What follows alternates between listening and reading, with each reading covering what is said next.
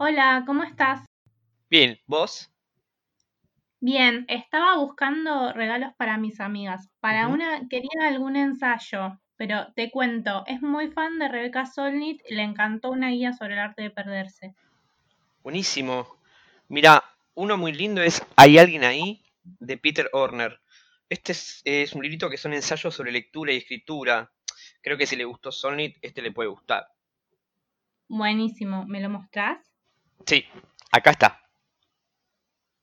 Ah, es de Chai, es fanática de Chai, ya los tiene todos. ¿Todos?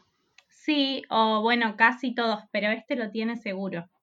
Bueno, eh, veamos por otro lado. ¿Le gusta Mariana Enríquez? Porque si le gusta su ficción, ahora tenemos el otro lado, que es nuevo.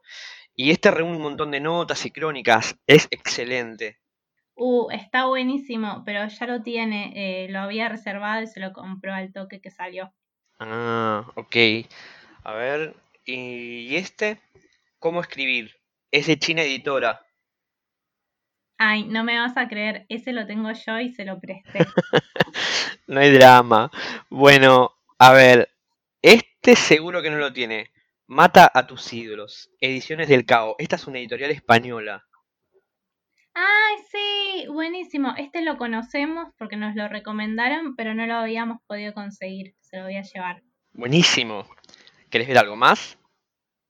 Eh, sí, mira, tengo otra amiga que le gustó mucho feminismo para el 99%, quería otro en esa onda, pero a ella también le gusta Solnit, pero los hombres les- me explican cosas, ya lo leyó.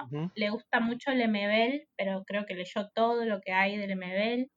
Eh, leyó también de Rara Avis el libro que se llama Ficciones Patógenas. No sé qué regalarle, ya leyó todo. Mm, Y decime, por casualidad, ¿leyó el nudo materno? Ay, a ver, mostrámelo. No, no sé si lo leyó, pero yo no lo leí. Bueno, llevo ese y cualquier cosa me lo quedo.